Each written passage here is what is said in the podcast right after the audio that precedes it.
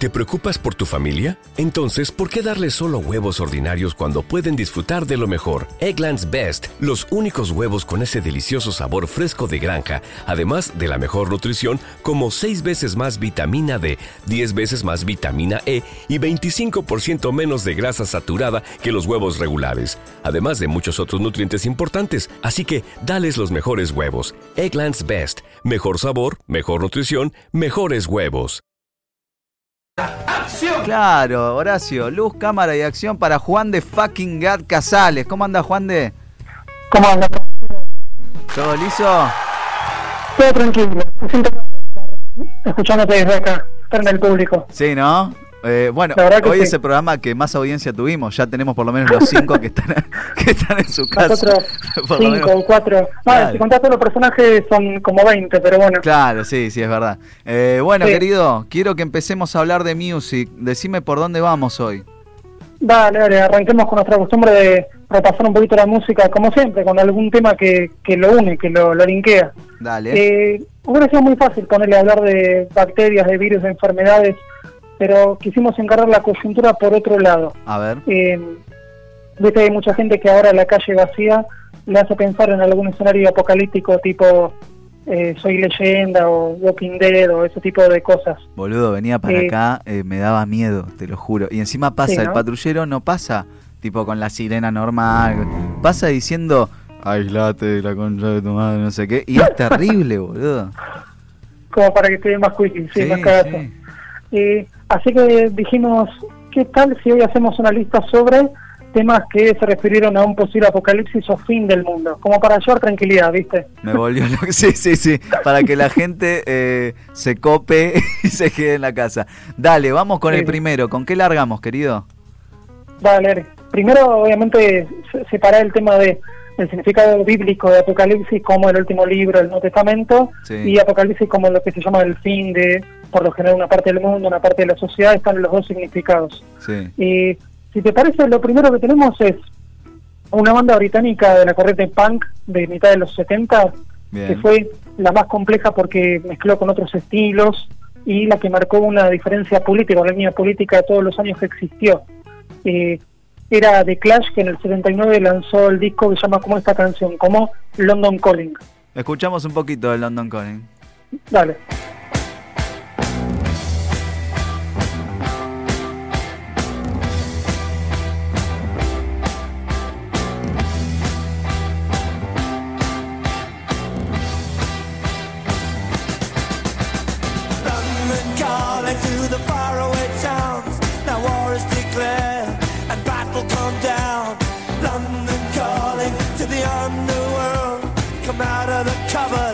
You boys and girls. London calling, now don't look to us. Phony Beatlemania has bitten the dust. London calling, see we ain't got no swing except for the rain and the truncheon thing. The ice age is coming, the sun's zooming in. Meltdown expected, the wheat is going thin. Engines stop running, but I have no fear, cause London is drowning. I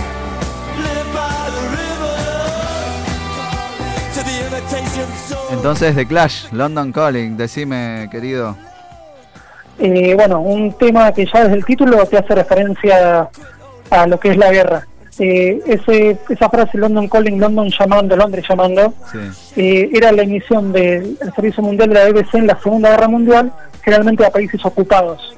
Y en la letra Joe Stramer, que era uno de los líderes de la banda, habla de, primero, la preocupación de una posible era nuclear después de un incidente que se llamó Three Mile Island, que fue una central nuclear de Estados Unidos, una fusión parcial, el 28 de marzo de ese año. Ahora, la semana que viene, se cumple un aniversario de eso, un desastre de esa época Mira. y la preocupación la tenía, por ejemplo, la frase, se acerca la, la edad de hielo, el sol se está acercando, los motores dejan de funcionar, el trigo se adelgaza, una era nuclear, pero no tengo miedo. Y aparte, tenían temor de que el río Támesis desbordara. Lo que dice en la parte de Londres se estaba inundando y yo vivo junto al río. Aparte de que la banda estaba con conflictos internos, problemas con la discográfica, viendo que el movimiento punk de la época se estaba hundiendo. Eh, una frase que dicen es ahora no nos mires a nosotros, toda esa farsa de la Beatlemanía ha mordido el polvo. Como era un escenario apocalíptico para ellos también y lo sobrevivieron airosamente, digamos. Tremendo, tremendo. ¿eh? Y aparte, viste que tiraron, alguien insinuó entre tantas teorías conspirativas en redes sociales que esta podría ser una tercera guerra mundial por el hecho de dónde se origina el virus, todo el quilombo, viste que al toque empiezan a hablar al pedo en redes sociales. Por esa idea de que el virus lo, lo creó alguien y que lo diseminaron a propósito, digamos. Sí, sí, sí. Querido, Sí, vamos sí. con la con la que sigue. Sí, dale. Primero un puntito sobre la que dijimos recién. Rolling Stone eligió este tema de Clash como la decimoquinta mejor canción de la historia, así que Apa. no era moco de pago. Mirá vos, London Calling, bien. décimo quinta canción de la historia. Sí, sí, debe ser de lo, de lo más exitoso del punk, seguro. Y ahora seguimos y nos vamos para el otro lado del océano, Estados Unidos. Es banda que fue pionera del rock alternativo. Algunos dicen que son los que marcaron el cambio del post-punk en rock alternativo, la transformación. Sí. y una banda que arrancó a principios de los 80 y mezclaba el punk con el folk rock. Tuvo 30 años de carrera, mucho pico de éxito en los 90, pero hasta el año 87. La banda era liderada por Michael Stipe, R.E.M., y el tema más emblemático de su quinto disco fue, te lo digo en inglés perfecto, Dale. It's the end of the world as we know it, and I feel fine. Bueno, escuchamos ese tema, porque no lo voy a repetir, dale.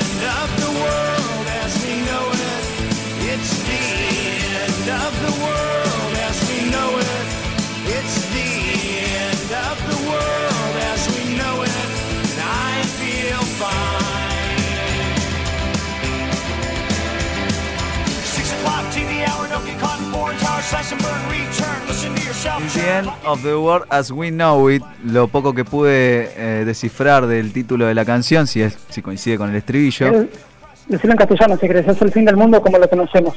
Bien, perfecto. Eh, Y bueno, Son muchas palabras, igual, se fueron al carajo, no contemplaron la es un cuestión título radial. un poquito largo, la verdad que sí. Sí, ¿qué pasa con R.E.M.? emblemático, sí. Una canción que en realidad databa de varios años antes. Había una versión previa distinta a la que terminó quedando en el disco, que se vio lanzada en el 2006 en un recopilatorio como Bad Day, otro tema que era el origen de este. Eh, este disco, la canción después se vuelve icónica, emblemática para ellos, aunque no tuvo tanto buen éxito en los rankings. En Estados Unidos fue puesto 68 y en Reino Unido 39, ni siquiera fue top 10 Claro. pero quedó como un clásico. Contaban ellos, mira, eh, la, la banda o el líder escribió la canción inspirado en un sueño que tuvo donde iba un cumpleaños con todos invitados con las iniciales LB. Por eso la letra menciona a Leonard Bernstein, Leonid Brezhnev, Lenny Bruce y Lester Banks. Me estás Ahí, jodiendo. ese. es muy gracioso. Pero más allá de eso, hay muchas referencias al apocalipsis o fin del mundo, como dijimos. Está la mención al terremoto universal que acompaña la apertura del sexto sello en el libro del apocalipsis en la Biblia. Está la referencia a las furias, que son deidades vengadoras de la mitología griega. Y una mención a la doctrina del rapto o arrebatamiento, que tiene que ver con eh, la supuesta segunda venida de Cristo, donde ascendería a los cielos junto a los salvados. O sea, hay muchas imágenes del fin del mundo en este tema. Bien. Esta sí la Eh, apunta un poco más a lo religioso. Claro. Y un tema muy citado en películas y series, o sea, desde Padre de Familia Los Simpsons tuvieron alguna escena donde este tema aparece. Bien, bien. Eh, ¿cuál- pará, ¿cómo? Eh, repetime esto, repetime. Eh, a ver, en Los Simpsons hay un. Capaz no te acuerdas si ubicas la serie bien. Hay un capítulo donde Homero se hace cargo de la taberna. No, eh, sí, se hace cargo de la taberna Ah, de Moe, después sí, Moe ya vuelve está, ya está, ya y está. Homero se siente ofendido y abre su taberna en el garage. En el garage, sí, sí, sí. Claro, Porque invita a Moe- tocar a R.E.M. y están tocando esta canción en la casa de él. Es verdad, boludo. Sí. Sí, sí, sí, ahí la tengo, ahí la tengo. Y en Family Guy, Padre de Familia, hay uno donde Peter Griffin tiene una especie de ACV que le paraliza la mitad del cuerpo y está yendo al hospital manejando así inconsciente con la mitad del cuerpo paralizado y cantando este tema que está en la radio sonando también. Mirá vos, o sea, un, Sí, sí. un- con mucha pantalla, un tema con mucha pantalla. Cultura popular, sí. Bien, ¿Seguimos? seguimos, claro. Dale. Y nos venimos al rock del nuevo milenio, del 2000 para acá. Bien, Eh, una banda británica también como, eh, como la primera que escuchamos, que cosechó muy buenas críticas del 99 hasta ahora por puestas en escena muy extravagantes y por mezclar estilos como rock sinfónico hasta electrónica. En ese rango se fueron moviendo. Y mucho que ver con letras con conspiraciones globales, astrofísica, vida extraterrestre y eh, ganaron, por ejemplo, tres Grammys en toda su carrera bien. es el grupo de Matt Bellamy Muse, que en el 2003 lanzó el disco Absolution, y ahí está Apocalypse Please.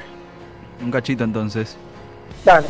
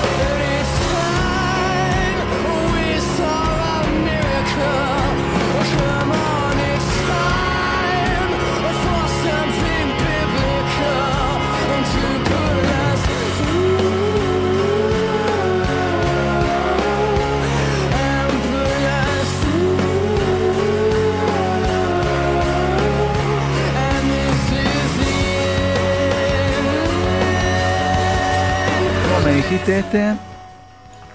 Este era Apocalypse eh, Please de Muse. Muse, ahí está. ¿Qué pasa con Muse? A ver, contame algo de Muse. Dale, un poco de data, como siempre, de los temas.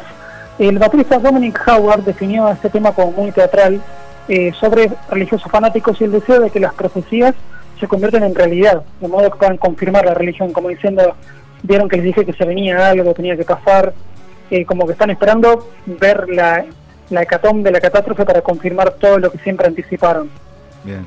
Eh, una frase que lo deja muy claro es la que dice, y este es el final, esto es el fin del mundo, y es hora de que veamos un milagro, vamos, es hora de algo bíblico, como arengando a que pase. Bien. O sea, sin miedo al apocalipsis, sino que lo esperan. Como diciendo, vengan de a mí el Claro, claro. apocalipsis. Como diciendo, si no pasa lo que estamos diciendo, quedamos en ridículo, básicamente. Bien, bien. Es como Un el que espera que pierda digamos. Argentina para putear a Messi. Ese.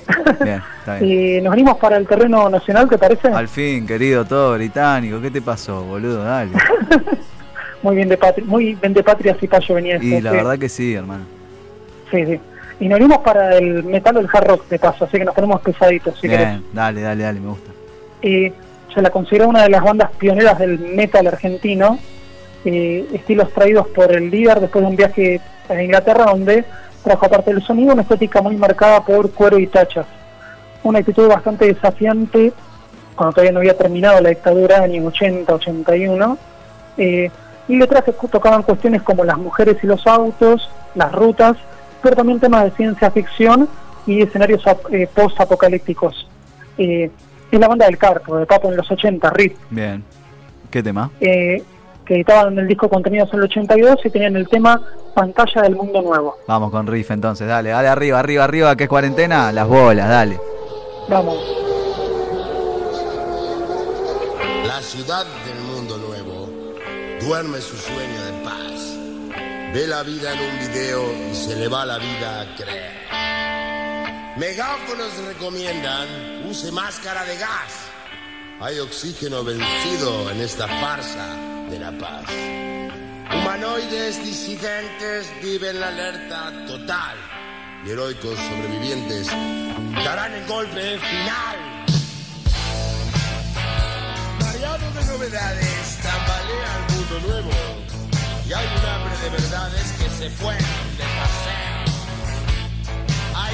de chicos malos con sus camperas de cuero. Y metales brillan al sol. Provocan el mundo nuevo.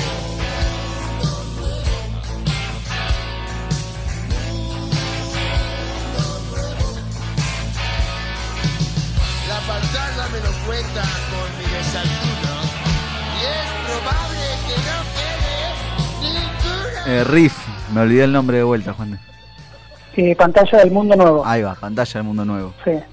Una canción que marcaba la ruptura con respecto a los tiempos anteriores, tanto el momento político como el corte estético y generacional que venían proponiendo. O sea, querían cortar con el ideal hippie y pacifista de los 70 Bien, y marcar un cambio a una actitud más, más dura, más contestataria. bien, bien, bien. Eh, lo decían en la frase, por ejemplo, megáfonos recomiendan, use máscara de gas, hay oxígeno vencido en esta farsa de la paz. O sea, el palo para los gitones Sí. que ellos consideraban que querían dejar atrás. Bueno, bueno, sí, eh, como Sí. todo, ¿no? Cambia y en general va para el lado contrario de lo que venía. Y ponerle un par de reflexiones que tiraban también ellos mismos. Michel Peyronel, por ejemplo, otro líder de la banda aparte de Papo, decía, este es un mundo duro y difícil, de cuyas cenizas va a salir una nueva edad. Este periodo histórico implica que esto o termina la destrucción total y después viene una nueva edad, o quizás todavía podemos evitar que se destruya totalmente. La dureza es una forma de evitar la destrucción total. O sea, como querían eh, ponerse duros para ver si cambiaba algo, digamos. Bien, fuerte y reflexivo. Sí, y la frase con la que remata la letra podríamos eh, rescatar esto. Te deseo mucha suerte, ser humano del pasado, el cambio será fatal y tu mundo nuevo usado. O sea, un poco de ironía sobre si viene para bien o no. Bien, perfecto.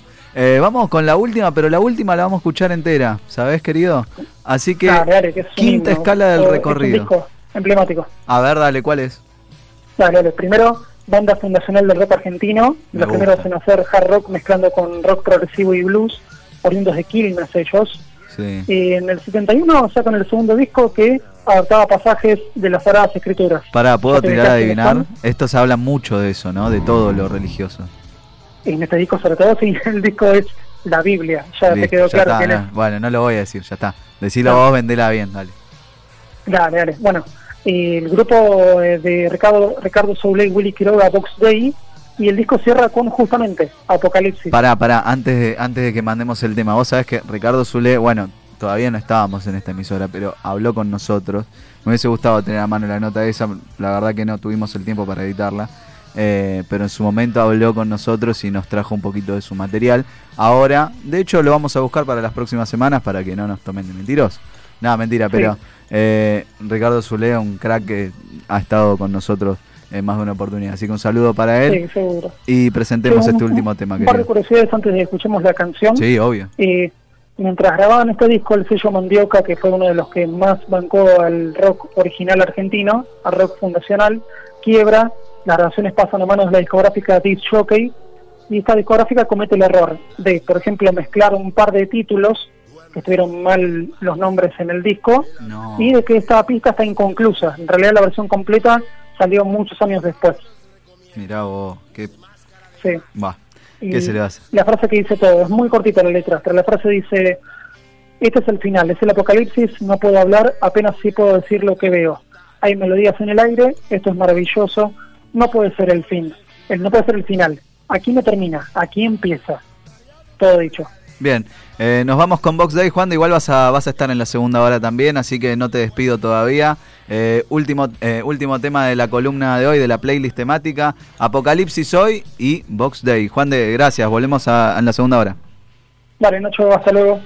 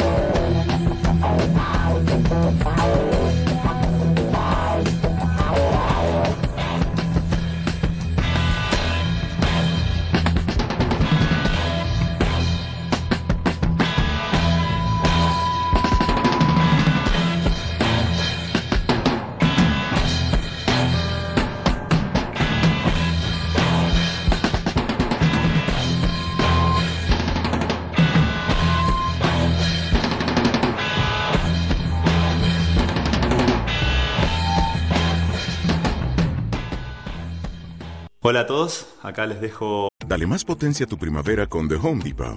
Obtén una potencia similar a la de la gasolina para podar, recortar y soplar con el sistema OnePlus de 18 voltios de Ryobi desde solo 89 dólares. Potencia para podar un tercio de un acre con una carga. Potencia para recortar el césped que dura hasta dos horas. Y fuerza de soplado de 110 millas por hora. Todo con una batería intercambiable. Llévate el sistema inalámbrico OnePlus de 18 voltios de Ryobi. Solo en The Home Depot. Haces más. Logras más.